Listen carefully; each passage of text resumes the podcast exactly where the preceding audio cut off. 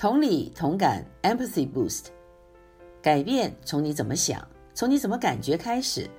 爱青陪你一起学习、探索、成长，找到幸福的出路。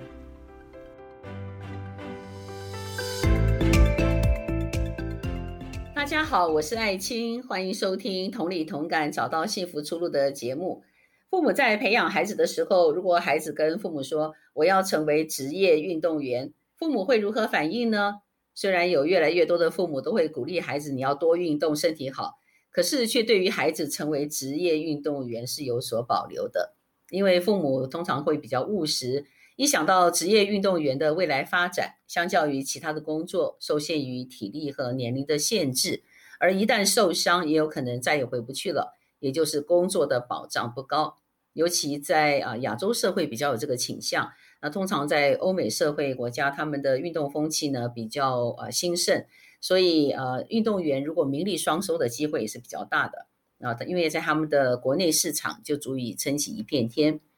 呃，但是在亚洲国家里面，尤其在呃日本的话呢，因为它本身大家最知道的就是它的职棒非常的出名，所以有很多的人在日本呃因为呃打职棒啊。也能够在这个运动生涯能够发展出非常好的一个呃前景，那因此呢，很多人也会想着，哎，有没有可能我到日本去打直棒呢？那我们今天就要来介绍一位到日本去预备要打直棒的呃黄大佑来到我们的节目当中。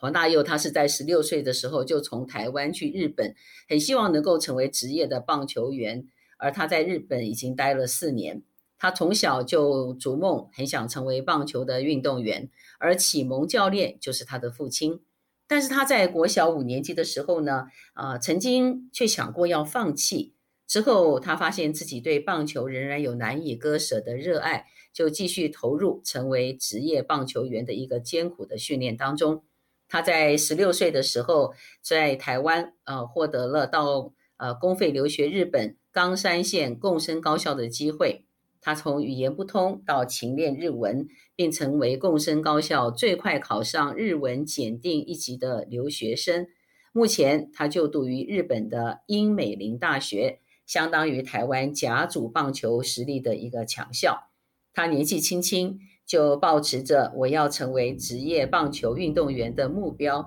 去日本逐梦。他的心路历程可以成为父母帮助孩子探索人生目标的。呃，很重要的一个参考，也是很有价值的。它也提供了年轻人勇于逐梦的一个幸福出路。所以我们很高兴，大佑他今天在日本跟我们网络连线来接受访谈。大佑您好，哦，爱琴老师你好，大家好。也、yeah, 很高兴你能够来到我们呃这个呃同理同感的节目。而你现在在日本，那日本现在的疫情的情况怎么样？是，现在日本疫情其实就像台湾的新闻报道的一样，就是其实每天都还是会有一些感染者这样，所以呢，也就是政府也都是提倡大家尽量可以不要出门就不要出门，对，那可以在家里吃饭就在家里吃饭这样。哦，所以大家都还是戴着口罩。是，对。这边戴口罩的那个就是规定蛮严格的。现在的店里如果没有戴口罩，或者是坐车没有戴口罩的话，他都不会让你进去的。所以在这个部分，日本做的蛮对，蛮严谨的。那你们在打棒球练习的时候，要不要戴口罩？哦，要。对，我们球队也是有规定要戴口罩的，就是连你在热身的时候，然后基本上没有在这就是打球，就是没有在打球的时候，都是要戴着口罩的。所以跑步什么的也都是一直戴着，就非常的热啊。对呀、啊，我常常在想，这个戴着口罩没有在运动都已经要冒汗了，那如果你戴着口罩，不是更辛苦了哈？对。那我就想到，就是说你现在是在日本的大学里面念书嘛？那你在学校里面边念书还有边打棒球，那你这个呃生活会不会很忙碌？比如说你要休课，然后又要打球。是，其实算一定会比平常的，就是大学生还要忙碌啦。因为我会选择在大学，日本的大学打棒球，是因为日本的大学，如果你要打棒球，它是规定你一定要读书的。如果呢，你的 GPA 读书的分数不够高的话，那其实他是不会让你不会让你出赛的，连练习都不会让你练。所以呢，就是上课的时候上上午，假如说上午上课，那下午就要练球。对，那下午上课的话，那你上午就要去练球，这样，所以就会变得对，就是是一天都很充实的，也不是说很忙碌，就是非常充实的一整天这样。哦，哎，那你们修课啊、他有没有说你们现在就要决定你要念哪个科系啊，或者什么之类的？还是说你要念一些跟运动相关的什么课程？会有这样子吗？其实日本在这个地方就蛮那个自由的，就是说，假如说你想修关于运动学科的话，那你也可以就是去运动学部这样。但是如果你想修别的课的话，那你可以去读书科。就是读书的专门的学科这样子，然后但是练球的时候就是一样，就是来练球这样，就是说对，因为日本的想法也就是，如果你没有你脱下球衣，你也是一个一般人呐、那接下来读书的话，就看你要读什么，那就是你的决定了。这样。哎，那其实我觉得这样很好哎，就是呃你在呃成为这个呃要成为职业。啊，这个选手之前，但是你还是可以预备你自己会。如果你喜欢别的专业，你还是可以去装备你自己。你不会说，我如果哪一天不打球了，我就什么都不知道了。我觉得他这样做法是是一个负责任的一个教育的做法。对，是，我是日本的这种，就是这个想法是从小就会就是在贯彻的，就是从国中，可能国中开始吧，然后。就像有些比较有名的日本有名的高中啊，就是甲子园的学校，像大阪桐荫之类的，就是可能有些喜欢棒球，就是甲子园的人都听过的一些名校啊。基本上他们都是就是那种日本叫做进新学校，就是像是那种建中的感觉，就是我以后就是要考好大学的那种学校，就是专门读书的学校。但是呢，棒球队也很强。他们要的就是，他们的想法就是，如果你打球、读书都读不好，打球怎么可能会好？因为打棒球的时候这么多、这么多的，你打出去的球永远不可能每一次都一样。那这样的话，你要想，那我接下来要怎么做啊？所以如果你脑子不好，那你怎么有办法随机应变呢？所以他们就是很要求，对，运动跟。读书这两个都很重要，他们就非常的要求这个部分，这样。哎，其实这个观念哦，可能很多父母他们呃比较不是很了解的，就是大家都以为说啊，打球啊，运动好像不要动脑子，恰恰相反，你要很会动你的脑筋。那如果说，因为我知道好像呃你也有打这个捕手的位置，我常看那个捕手跟那个投手在那边比一些什么。什么左右吧，搞不清楚，因为我们不是没有做过扶手，但是看到就感觉上他好像可以掌控全局那种感觉。如果他今天没有看到一些变化，他怎么去比手势呢？说你要打什么样的球？所以事实上你们是呃不但是呃这个身体要运动，对不对？呃这个可是事实上你们要眼观八方，耳听四方，哦没有眼耳听八方，眼观四方，就是说呃他事实上是一个。呃，智能跟体能的一个整合，你才有可能成为最优秀的运动员，是这样吗？对，是。其实仔细想一下，就是当那时候小时候这样被讲，当然你还会想说，哎，真的是这样吗？但是你打到后面来，你就会知道说，对，其实对，真的是打棒球不只是运动而已，你就是还是要动脑的这个这件事情。所以这个呃有名的这个篮球选手 Michael Jordan，他大学是念数学的，可是他打球也很有名的。他们在他们这个控球啊，整个全场的掌握。所以我相信，就是我们刚刚讲说，到底一个人他想有一个梦想，想要成为一个一位这个职业运动员的时候，其实父母不要太快，只是看到说啊运动员。可是事实上，因为我们更不了解，呃。运动员需要怎么样的条件，他才能够成为真正的运动员，一个优秀的运动员？就好像我们今天可以做任何的行业，每一个行业都有他的专精专长嘛。所以这个也是一个很重要的一个观念，而不是只是说啊，我可以名利双收什么，好像看的比较蛮物质的这一面哈。那我们对于这个运动这一块，反而就会有点啊误解它啊，误解它真正的一个价值。那你自己也提到过，就是你曾经在小的时候有一段时间，呃，曾经想要放弃，啊，就是不想要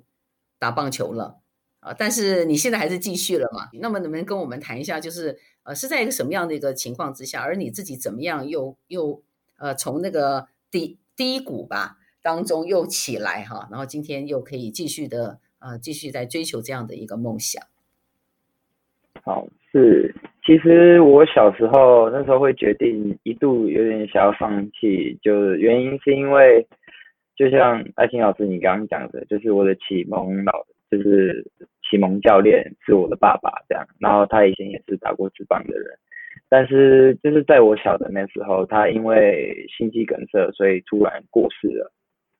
所以那时候我就想说那。对啊，我打棒就是爸爸都不在了，那我打棒球有什么意义呢？所以就决定就有一度就是放弃，就是就离开棒球队这样。但是过了一段时间之后，就是有时候会看到电视上不是都会有转播嘛，就是美国职棒在打棒球啊，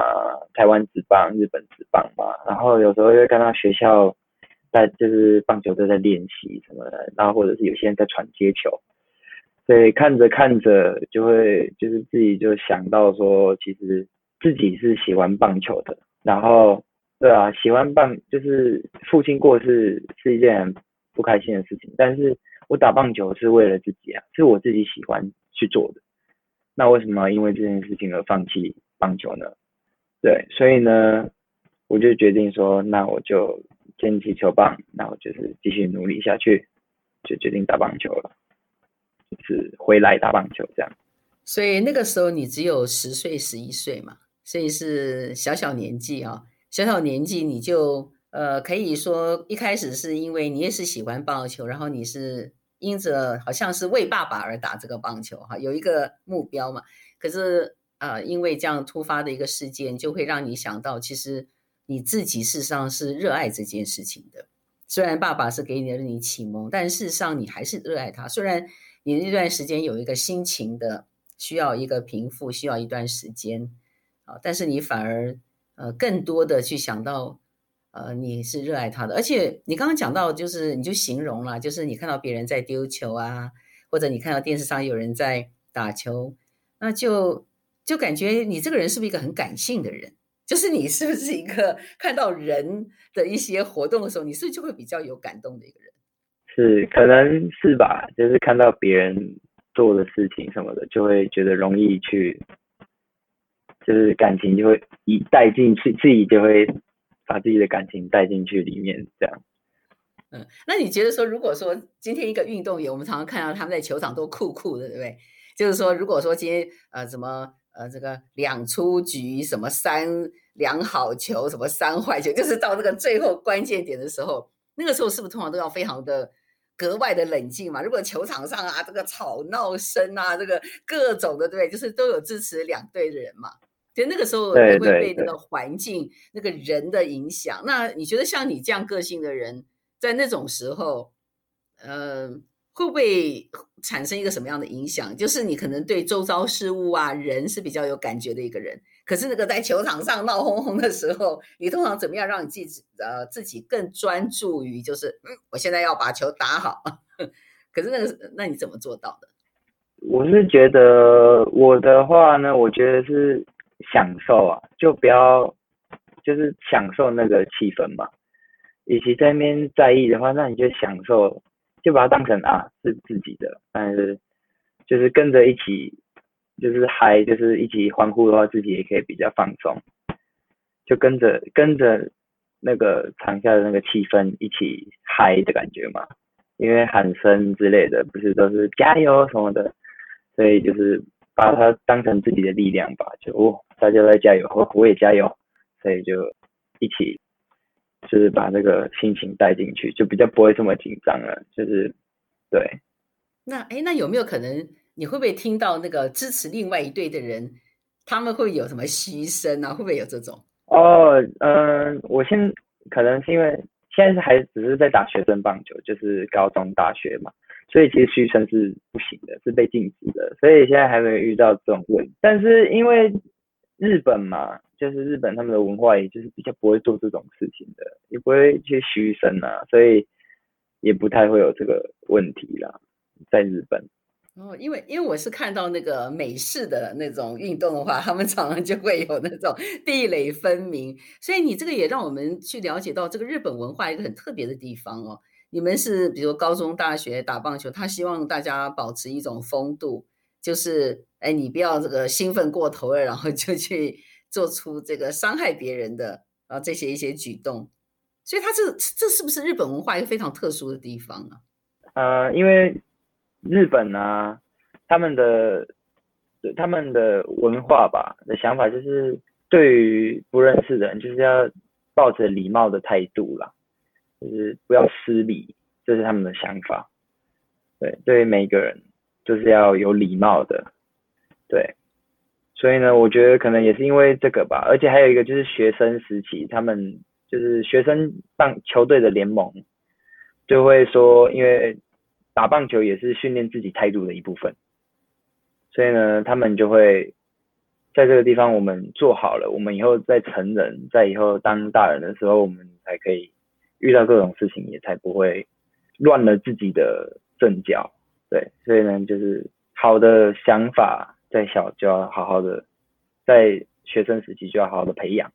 所以呢，才可能就会跟欧美比较不一样。对。哦，那呃，你自己有没有适应期？比如说，因为你现在是从台湾去日本打棒球，啊，在一个不同的文化里面，你有没有适应期？就是适应它这个不大一样的一种文化氛围。哦，有。其实最一开始觉得最难以适应的，应该是学长学弟制吧。就是你是学长，我是学弟的话，那。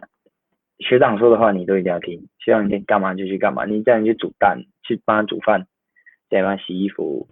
哎干嘛，这你就是确实要去做这样，也就是这这部分就是他们的长辈制嘛，就是比你年长的这种这种制度就是很就是分得很明确这样子，所以一开始觉得这个是比较难难去就是。就是需要时间去适应的，这样。所以就是说，呃，一个人他有梦想，他有技能，他有天分。可是我从你刚刚讲的就听到一个蛮重要，就是也是我们通常会忽略的，就是我们会因为觉得自己拥有很强大的这种能力才干，然后我们就认为好像这个文化就要能够来接受我就是这样的一个人。可是事实上，你要生存在某一个。呃，团体或某一个社会的当中的时候，事实上，呃，你要有个适应文化的能力。如果说没有这个能力的话，再会打球，恐怕也很难呃圆梦吧。对，是因为在日本，其实真的就是，就算你一年级就可以上场比赛什么的，学长还是学长，那你再再怎么强，你就是就是一个学弟，你就是该该收了还是要收好。对，他们就是这个想法，真的就是很根深蒂固吧，就是非常的明确的。那我们从这个角度来看，就是如果今天有很多的年轻人，我相信你也遇到过很多年轻人，他们呃也有很多的梦想，他们有很多的这个常常在想啊，我希望成为怎么样的人，可是事实上产生行动好像都有一点距离嘛。那从你自己的经验里面，你看到的就是你觉得。为什么有些人他就是徒有梦想，可能徒有梦想，甚至于很长一段时间，不是只有十年二十年。有些人到了中年老年还在感慨啊，我那个梦想一直没有实现啊。那当然，你先从你周围的一些年轻人你所接触的，你认为就是为什么有些人他真的身上他可能还他是他的能力啊都胜过很多人，但是他就是停留在一个梦想当中呃。那么你自己观察。可能的原因是什么？就是为什么会变成这样？嗯，我觉得可能因为拿我的例子来讲好了，因为我现在这样子一路打下来，也不是每一次就是永远都是一直是顺利的。在高中时期啊，有时候也都还是因为受伤什么的，都会受伤嘛，就算一个小失败，那就是不能比赛，要休养。那这样子的话，又比别人还要少练习什么的。但是我还是这样持续下去了。这就是就像是有些人已经想好他以后要做什么了，但是呢，他也可能有预先到说，啊，一想到说啊，那我在这个路上我有可能会受伤，受伤失败，那他们就会怕踩低，就是去踩那个实行那个往那个梦想去走，因为假如他们会想说，如果第一步就失败的话怎么办？所以呢，还有一个我觉得有可能的，就是因为梦想一定是很大的嘛。那所以呢，大的梦想的话，那你要想要实现的话，那你就要付出相应的心力劳力呀、啊。那就会懒惰嘛，有时候就会想说啊，还是。休息一下好了，看个手机很舒服啊，对不对？然后，但是有时候就会看一看，就一天就过了，那就想说明天再做，后天再做，就觉得说，对，因为会有点累，真的，因为要去实行的话比较累。那我想的话，我在脑子里就做到这件事情了，就很开心的，这样子就够了。所以我觉得就是现在。的年轻人啊，就是我有些朋友可能就是会有这样的问题，所以才很难去跨出那个第一步。呀，所以你讲的一个很重要，就是一个过程跟结果嘛。就是有些人他是害怕那个结果他不能承受，因为他可能是一个比较负面思维，就想啊，这个万一失败怎么办？可是他们也想万一成功呢，他就比较会去想失败。那还有一个就是过程。觉得过程好累哦，可能我不如看看手机、打打游戏，那我这样比较轻松一点，就想轻松度过。可是又活在自己的梦想里面，可能就是享受爽一下啦，嗨一下，然后 又回归到现实生活，又在那边感慨啊，可能就会说，呃，这个社会不给我机会，就开始埋怨抱怨。可是事实上，我从你的呃过程当中就听到，事实上你要付出的代价是很大的。你现在听起来，别人会说很羡慕你。哇，好像你很顺利，你从高中然后在大学好像都很顺利。可是事实上，在这过程当中，这个流汗，呃，这个辛苦，甚至有时候还要受伤啊、在受伤过程当中，因为我相信运动员受伤会是一个比较会有压力的哈，因为受伤还要复原，能够恢复到原来的状态，所以你经历了很多很多的压力。可是我看你还是平常。呃，也是挺开朗的那样的一个给人的感觉啊。就是当你是你是怎么样让你自己可以，虽然有这么多的辛苦，那有些人就说我不要我不要，啊，想到结果想到过程我不要了。可是你还是在持续，那你到底是靠一个什么样的力量，就是让你可以坚持下去？是，首先我觉得自己的想法也蛮有一个很重要的，就是就是这个世界上没有。就是没有永远都是顺利的事啊，就是这个我觉得是要先铭记的，因为很多就是现在让你问自己，你有说你有真的就是这么顺利的度过你这些年吗？没有，就是没有这么简单的事嘛，你一定有遇过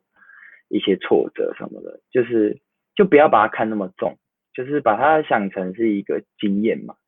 就是因为你失败了之后，你就知道。你这件事情，这个是错了，那你知道，那你就知道回避方法了，因为你失败过一次，你就等于说你知道这个回避方法，所以你就学到了一个新的新的能力，新的那个知识，那你就可以走另外一个路，就不会再做同样的一个失败了。所以呢，这是一个很好的方法。还有一个就是，我觉得家人给的就是支持也是很重要的，我觉得，因为。我也是很感谢我的家人，都是这么到现在都还是支持我打棒球，所以我也才可以继续努力下来这样。那你能不能分享一个小故事？比如说，呃，你的你的母亲或者是你其他的家人，他们做了什么样的事情，让你很得到一种家人在支持你的这种感受？你讲一个呃真实的一些体会。啊，能不能给我们听众朋友们来 分享一下你的这个感受？没有问题。就是其实有一，就是在我高中的时候，三年级，高中三年级，因为日本是这样子，一年就只有三，一年三个比赛而已，这样子。然后三年级的最后一个比赛就是最重要的比赛，就是夏季的比赛，赢了就是赢了就可以进甲子园的比赛。在这个比赛之前，前一个月，我们就是跟其他比赛。学校有分，就是友谊赛这样啊，在那个比赛中，就是我那个因为跟一垒手就是相撞，跟对方的一垒手就是有一点擦撞这样，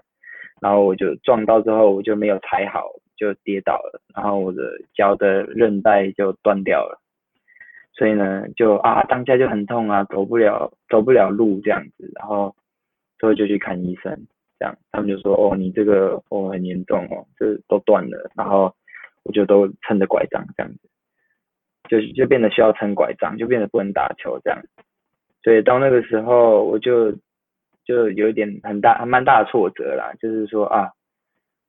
这一次这个真的伤这么严重，那我打棒球是不是要这样子就结束了这样子？对，医生说你努力的复健就是可以回来了，但是断掉的东西就是断掉的啊，那以后就是变得变得容易受伤什么的，那我就会想说那怎么办？就有点觉得说那我以后是不是该放弃棒球了？对，所以就因为妈妈也很支持我啦，然后她有时候也会就是因为在国外嘛，所以呢她会常常打电话过来，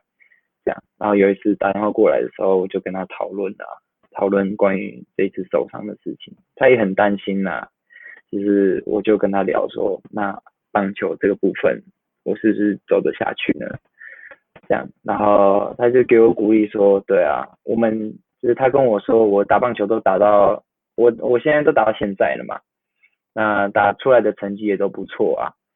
那棒球还有就是人生是是这个人生是我自己的，对，妈妈可以在。身边陪我，但是做决定的是我。我想要继续努力下去，就努力下去。对，那他都会支持我的决定。所以听到这个，我就啊，非常就是就觉得说啊，对啊，就是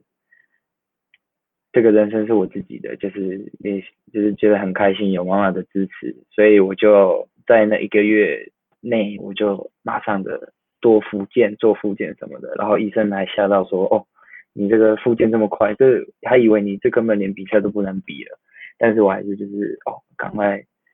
就是对吧？因为有支持，然后自己努力，然后就赶快复健，把脚的伤给疗愈好之后，就上场比赛这样。对，所以就很感谢家人的支持。这样，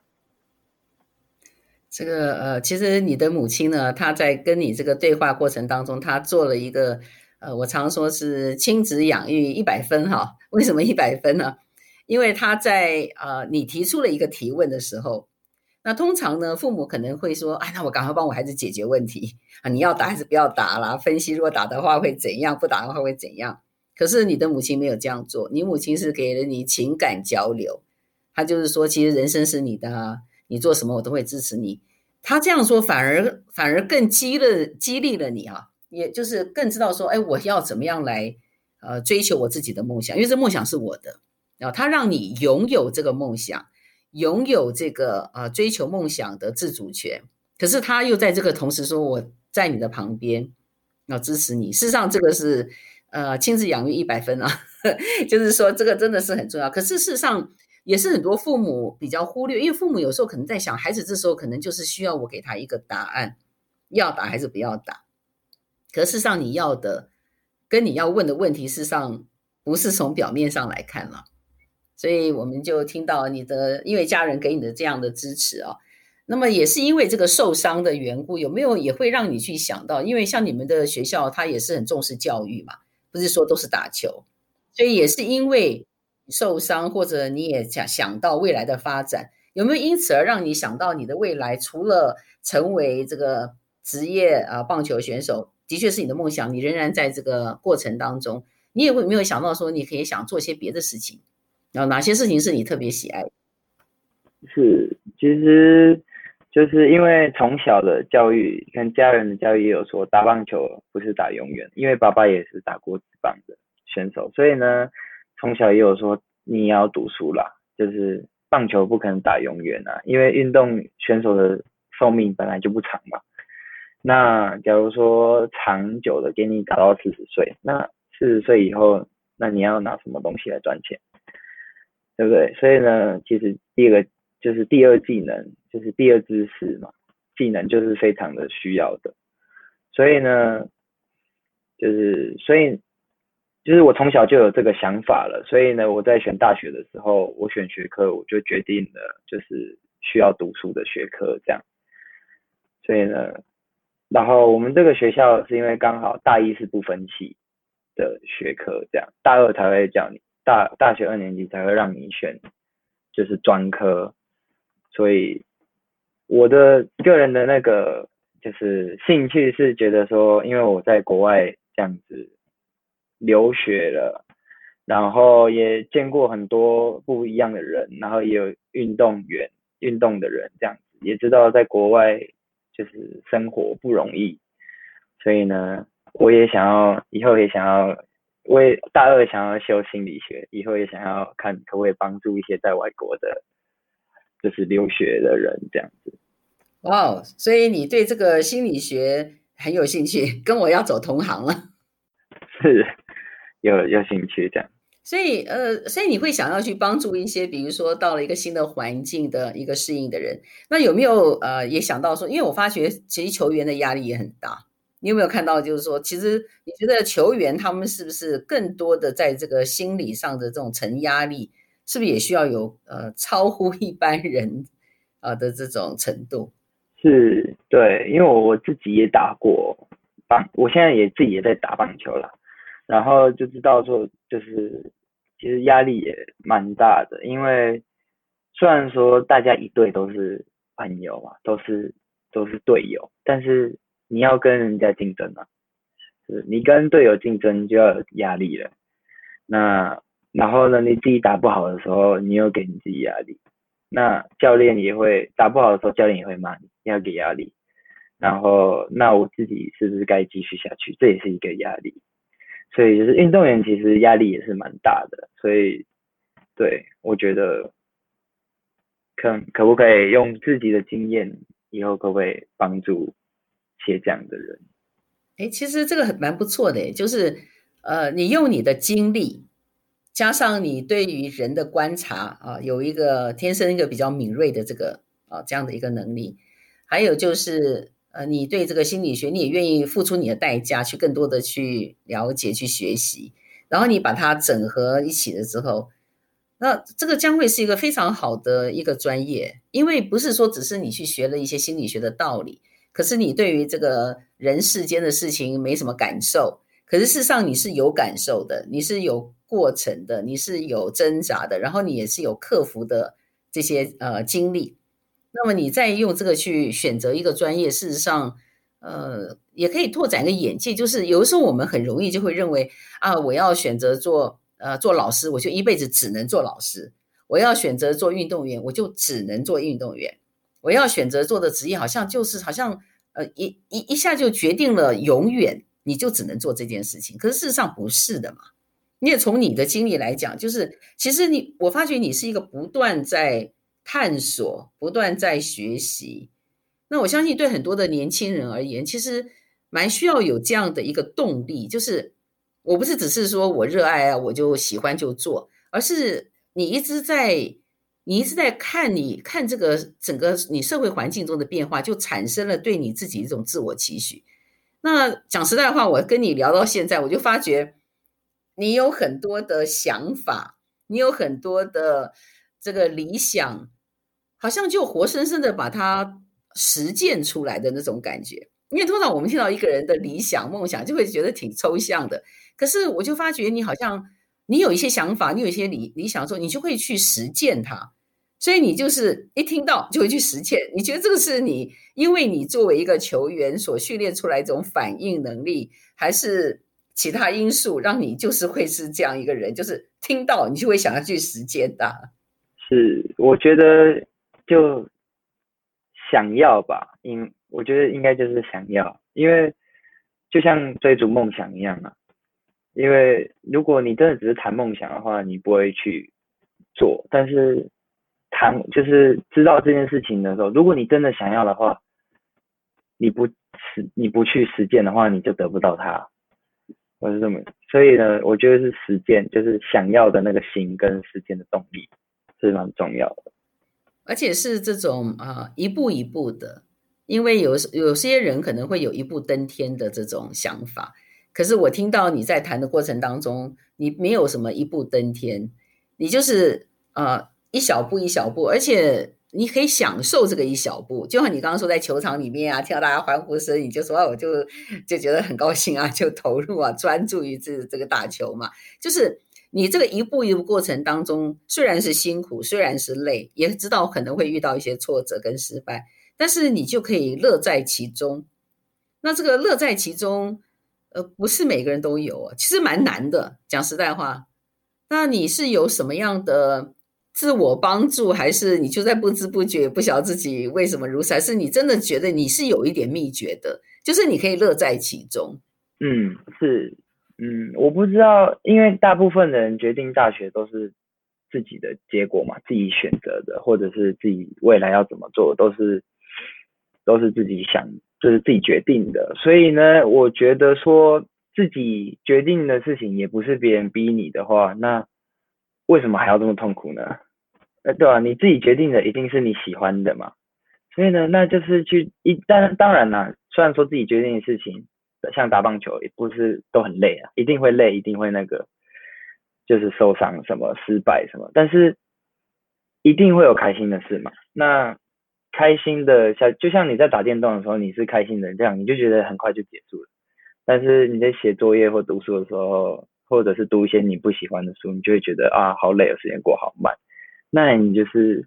换个想法嘛，那选择也是你选的，你一定是选你最喜欢的，那就选择了开心的，那你开心做，那是不是那个动力呀？然后那个动就是做这件事情的动力跟想法就会比较开心，这样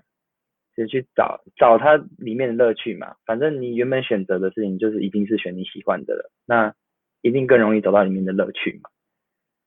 所以你就可以开心的做这件事情。哎，所以我听到了一个秘诀，就是自己选择的，你就自己去享受你的选择。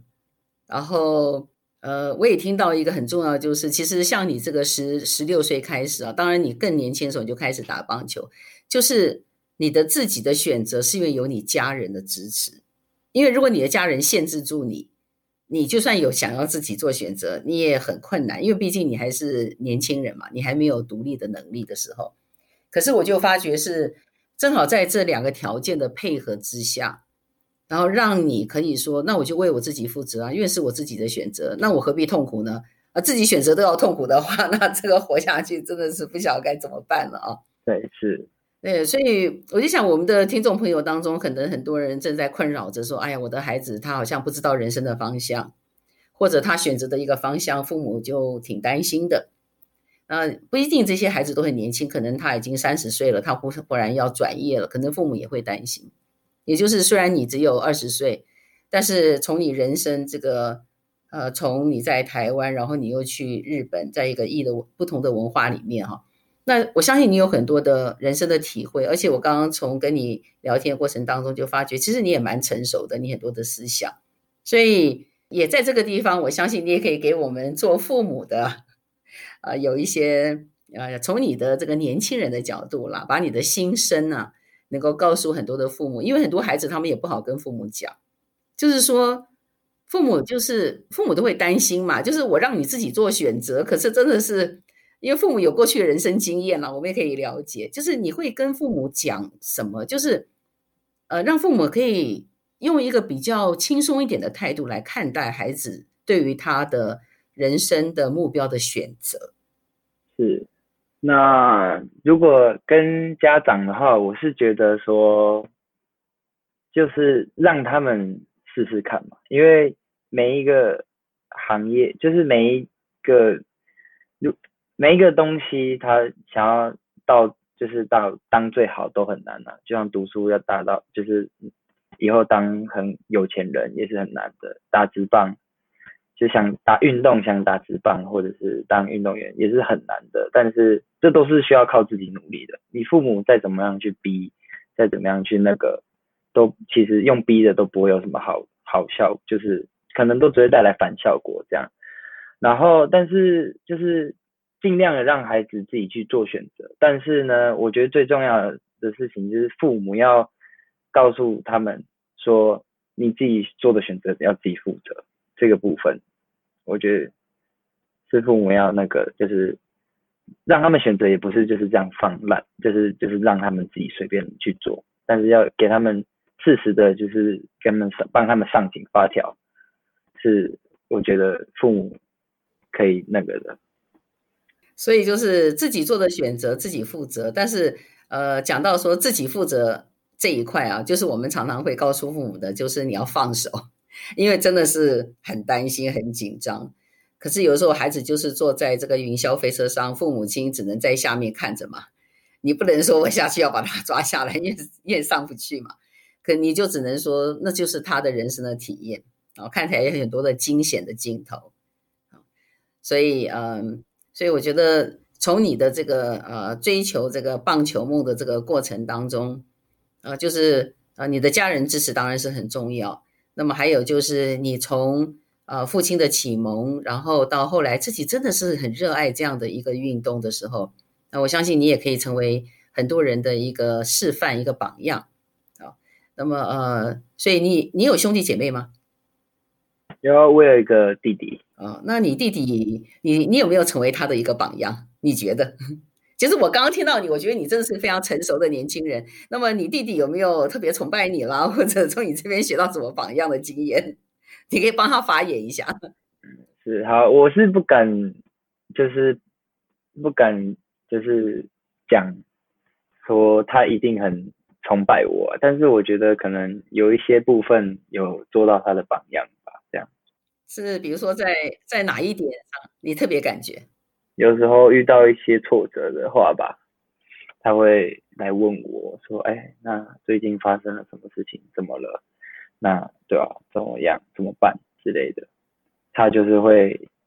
想要问我这样，就是觉得说哥哥的话一定知道，这样一定可以帮我解决。所以我觉得应该是有当到他的一个依靠了，这样。所以不错啊，就是啊、你的家人给你支持，然后你又可以支持你的弟弟啊。那我相信啊、你对这个心理学有有一个梦想啊，你希望能够帮助更多的人啊。所以我想，我想只要有心吧啊，以你这个愿意自己选择的梦想，自己用负责态度来追寻，我相信也是可以在这个心理学的领域里面。呃，可以呃有更多的一个发挥，我觉得真的是很好，所以也在这里也祝福你，不但是呃在这个大学里面啊读书能够很顺利，然后呃打球练球的时候也能够享受其中啊，然后在你的这个未来人生的规划以及在这个适应这个新环境，持续的去更多了解这个呃环境当中呢，我相信也可以有很多可以告诉很多的年轻人，当他们在逐梦的过程当中。啊，他们事实上也可以不要像呃，不要放弃他们的梦想理想，但是很重要就是你刚刚提到的，不要怕失败，不要怕累，其实很简单的两句话，但是要能够做到呢，其实我觉得听呃大佑你的故事啊，也会给很多的人，我相信有启发的，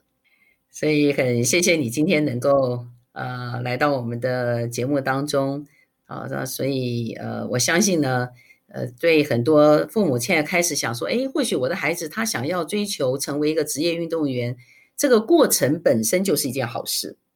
啊，不见得说就是打一辈子的呃某一样工作嘛，打一辈子的球。那我相信这个呃过程本身就是一个非常好的一个体验啊，也是孩子一个培养他、塑造他整个人格啊，或者他的人的素养啊，都是非常重要的一个过程。所以非常谢谢你今天能够接受我们的访问。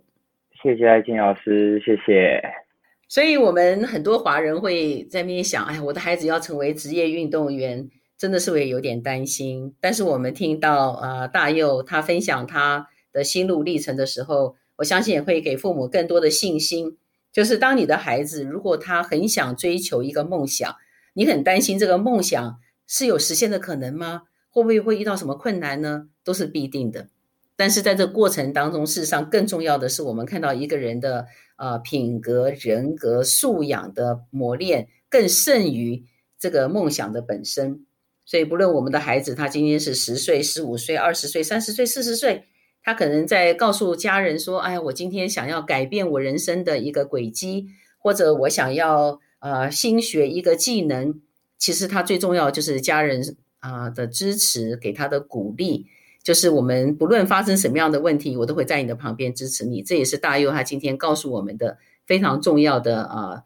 他的呃今天能够走到呃呃在日本这样子做这个职业的一个棒球员的一个梦想的追求，就是有家人支持以及他自己一个坚定的决心。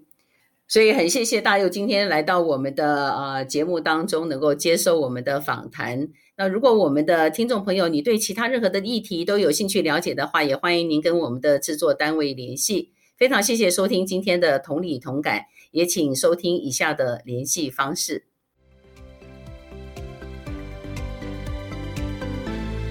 欢迎告诉我们节目内容对你的帮助，也可提问生活相关的议题，例如青少年孩子为什么对父母爱理不理呢？如何不被固执和坚持己见的人惹气呢？请留言在 contact at imetalk dot com，contact at i m e t a l k dot com。